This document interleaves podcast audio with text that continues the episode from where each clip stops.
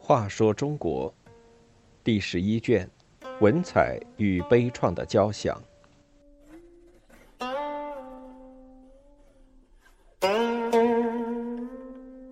四，杯酒释兵权。兔死狗烹，为历代开国皇帝之故忌。赵匡胤则技高一筹，请来功臣喝酒，谈笑间拔掉了走狗的利牙。赵匡胤做皇帝，史称宋太祖。皇位得来容易，可要巩固就不那么简单。且不说割据一方的霸主和在外拥兵自重的草头王。就是都城之内，也潜伏着不少虎视眈眈的野心家。一次，皇帝车队从京城桥上驶过，突然一支冷箭飞过来，穿过宋太祖头上的黄旗，卫队清兵都愣住了。而宋太祖从容下车，敞开衣襟，笑着喊道：“射呀，射呀！”当然，他明白必须提防。便常常潜出宫外，微服私访，以亲自掌握情报。他的亲信非常担心，劝说道：“陛下心得天下，人心未安，你这么随便出巡，万一有人谋害，就后悔不及。”太祖哈哈一笑说：“称王称帝自有天命，强求不得，推也推不掉。若真有祸患。”人为是不能幸免的。想当年，那周世宗看到方头大耳的将领，便疑心重重，把他们就都杀了。我在他身边却没有遇害。若我命该为天下之主，谁还能害我呢？若我不该为天下主，就是闭门深居，又有什么用？从此，太祖更常常外出。出现在众人想不到的地方，并扬言：“自以为得天命者，随便你们怎么行动，我绝不禁止。”这么一来，众人又怕又服，军内外初步安定下来。但是太祖深知自己走过的路尚未堵死，随时可能会出现后来者。豁达大度的外表掩盖着惊惧不定的内心。一天罢朝之后，太祖回到便殿，又闷闷不乐地呆坐许久。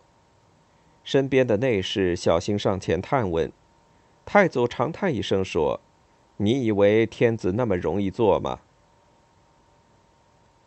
石守信、王审琦等人是赵匡胤的老朋友，在黄袍加身闹剧中又扮演了重要角色，这时都升了官，掌管禁军清兵。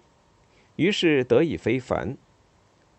谋士赵普冷眼旁观，私下劝太祖把他们调离。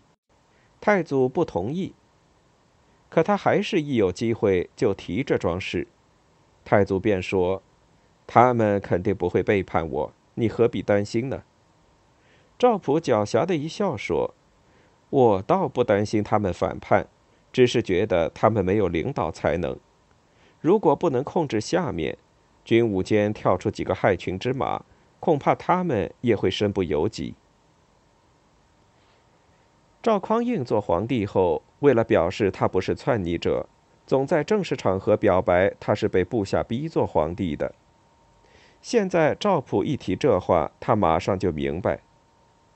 过了几天，太祖暗地招来赵普，开口就问：“自唐末以来，数十年间，帝王换了十姓。”兵荒马乱，百姓处于水深火热之中，这是为什么呢？我想平息战乱，使赵氏王朝长久不败，该怎么办呢？赵普喜上眉梢说：“陛下提到这一点，真是天大的福气。自唐末以来，天下战乱不息，国家不安，只不过因为节度使权太重，君弱臣强而已。”要治理嘛，也容易，只要收起精兵，控制钱粮。话没说完，太祖急忙说：“别说了，我明白了。”第二天晚朝之后，太祖把石守信、王审琦等五臣留下喝酒，便殿之中少了许多礼法，故人情浓，酒不醉人人自醉。酒宴正酣，太祖手一挥，在旁服侍的内侍悄悄退下，太祖举杯站了起来：“诸位，要不是你们出力，我哪有今天？因此对你们的恩德，我永志不忘。”哪儿的话呀！托陛下的福。席上气氛因此达到高潮，武臣们都高兴的忘乎所以。这时，太祖皱着眉，话锋一转，慢慢说：“可是，当天子太难了，还不如当初做节度使快活。如今我每天晚上都不能安枕入睡呀。”有人问：“这是为什么呢？”太祖提高嗓门这不难明白。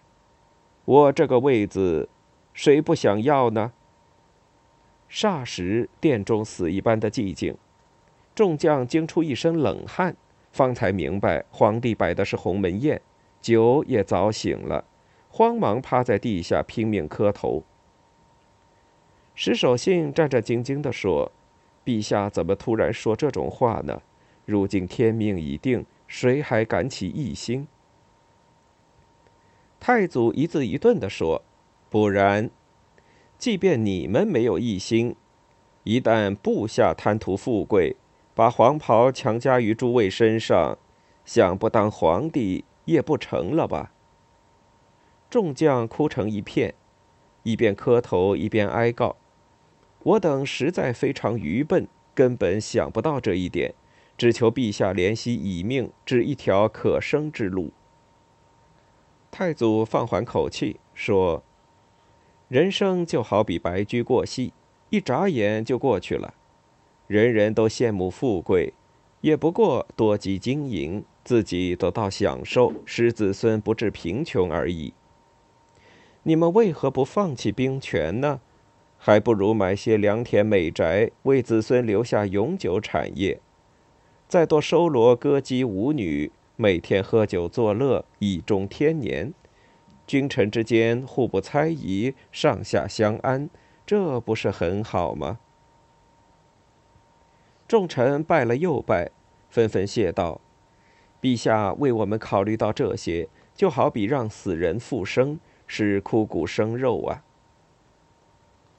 第二天早朝，这些人都声称生了重病。请求解除军职，太祖自然一一准许，让他们改任闲官，优厚的俸禄一钱不少，还赏赐众多金银，有的还与皇室结了姻亲。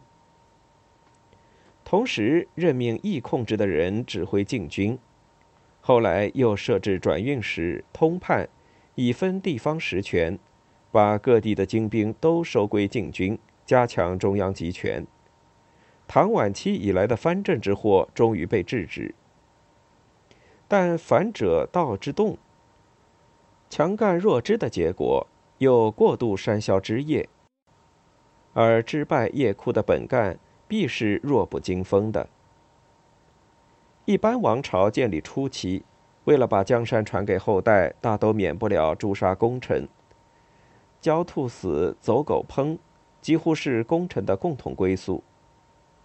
宋太祖在酒宴中解决了这个问题，而宋初功臣皆得善终，子孙常保富贵，以此为开端，也引导出赵宋王朝较为宽厚的风气。但太祖慷慨的代价便是白养了许多没用的官，老百姓头上徒增许多赋税，史称宋代积贫积弱，可不是一天两天造成的。